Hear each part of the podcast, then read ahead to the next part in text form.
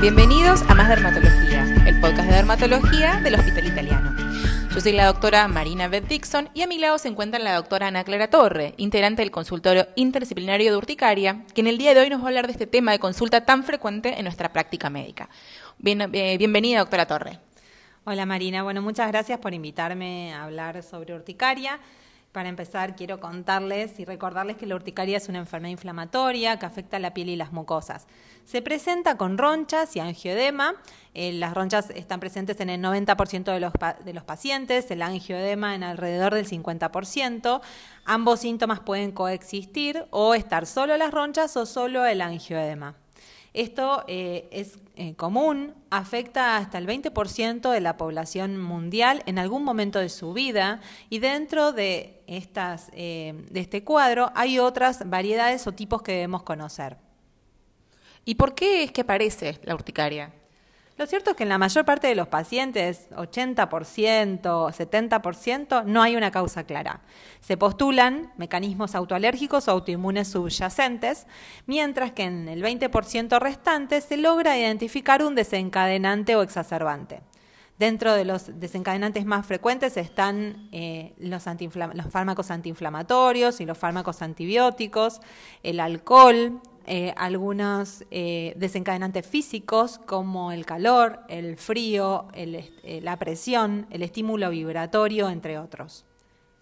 ¿Y todo urticaria es igual? ¿Siempre se presenta de la misma manera?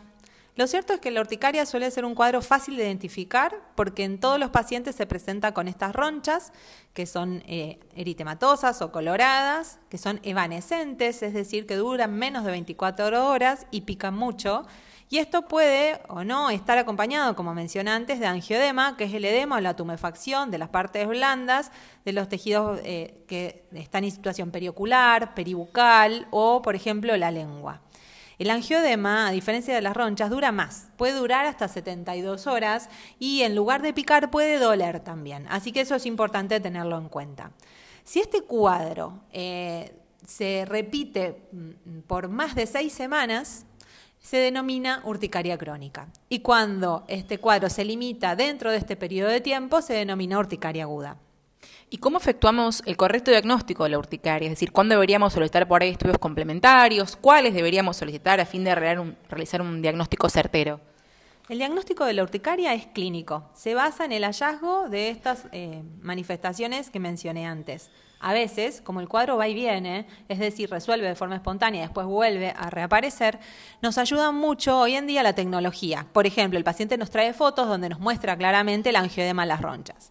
Eso ya nos está dando datos que nos ayudan a llegar al diagnóstico que es clínico. No hace falta, en principio, en las formas agudas del cuadro, realizar ningún estudio complementario. En las formas crónicas, es decir, cuando el cuadro eh, perdura por más de seis semanas, sí está indicado realizar eh, eh, un laboratorio con hemograma, con fórmula y un reactante de fase aguda que puede ser una velocidad de eritrosedimentación y o proteína C reactiva. De acuerdo al resto de los síntomas que acompañan el cuadro o al contexto clínico y los antecedentes personales o familiares del paciente, uno decidirá si pide o no más estudios complementarios, pero en principio solo con eso es suficiente y tiene tratamiento esta patología, ya que no sabemos muy bien por qué aparece, digamos, ¿se puede tratar igual? Es importante esta pregunta y es importante para contestarla conocer que no tenemos cura para la urticaria, que la urticaria es una enfermedad autorresolutiva, eh, la aguda se autolimita dentro de las seis semanas y en las formas crónicas el cuadro dura en el 50% de los casos seis meses en el 20% restante menos de un año, mientras que aproximadamente en el 20 a 30% puede durar más de un año. Mientras la enfermedad dura, da muchos síntomas, sobre todo el prurito que acompaña a las ronchas y esto modifica la calidad de vida del paciente y es por eso que hay que conocer que sí existe un tratamiento sintomático que le podemos dar a los pacientes para que esto mejore o eh, el paciente no lo sufra. El tratamiento actualmente eh, se encuentra eh, organizado en escalones o líneas de tratamiento. La primera línea es el tratamiento con antihistamínicos H1 de segunda generación a dosis habituales. Y cuando esto no responde y el paciente persiste con sus brotes, ¿qué se puede hacer? Antes de considerar que el paciente no responde, hay que asegurarse que el paciente haya tomado de forma diaria y regular el antihistamínico todos los días. Si eso lo hizo, lo hizo bien por dos a cuatro semanas y aún así el cuadro no ha sido controlado, y es importante mencionar que para hablar de control eh, de la enfermedad en urticaria es, bueno utilizar scores que los hace el paciente en su eh, casa, dentro de los cuales el más recomendado es el score que se denomina UAS7, que es el Urticaria Activity Score 7. Eh, que es una herramienta que nos ayuda mucho a saber si realmente el paciente sigue sintomático o no. Bueno, hecha esta salvedad, si e, utilizando esas herramientas nos damos cuenta que el paciente no mejoró con esa primera línea de tratamiento, lo indicado es subir la dosis de ese antihistamínico que elegimos hasta cuatro veces la dosis habitual. Y si frente a esto no responde, ¿podemos escalar un poco más en la escala terapéutica? Sí, lo indicado es eh, esperar, de acuerdo a cada caso, entre dos a cuatro semanas. Si aún así el paciente no mejora, se puede agregar al tratamiento omalizumab. El omalizumab es un eh, anticuerpo monoclonal que está dirigido contra la inmunoglobulina E y que en la urticaria tiene diferentes mecanismos de acción y tiene, de acuerdo a los estudios que analizan la experiencia en la vida real, hasta un 80% de eficacia. Es muy frecuente que los pacientes que vemos en el consultorio dermatológico con urticaria hayan ido inicialmente a una guardia médica porque se brotan, se asustan, les pica, se ven toda la piel colorada, brotados. Entonces es muy frecuente que el primer sitio de consulta sea la guardia, en la cual generalmente no hay dermatólogos y son otros médicos que los reciben. Y la forma de manejo más habitual, al menos que veo yo con mis pacientes, es el corticoide intramuscular, el corticoide endovenoso, más que el antihistamínico. ¿Es esto correcto? ¿Cómo debería uno eh, manejar a los pacientes que asisten a la, guardia como consulta inicial del brote urticaria? Bueno, mi consejo inicial para este médico que está en esta situación es que cuando recibe un paciente con ronchas o angedema, primero verifique que el cuadro sea en urticaria.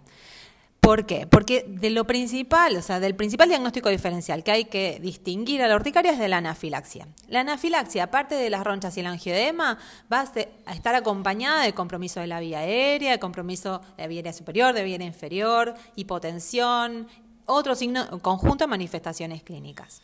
Una vez hecha esta distinción y estando el médico seguro de que se trata de un cuadro urticaria, la indicación es la misma que en el manejo ambulatorio. Tratar al paciente con antihistamínicos H1 de segunda generación. Estos antihistamínicos son actualmente en la Argentina, los que tenemos disponibles, la loratadina, la desloratadina, la cetiricina, la levocetiricina y la fexofenadina.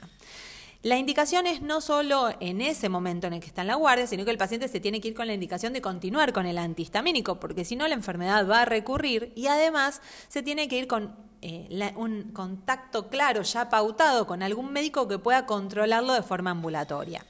El uso de los corticoides no está mal. O sea, el lugar del, del, uso de corticoides en el tratamiento de la urticaria es eh, un lugar en el salvataje del cuadro. ¿Qué quiere decir esto? Cuadros graves, muy agudos, que tienen mucho impacto en la calidad de vida, se pueden usar.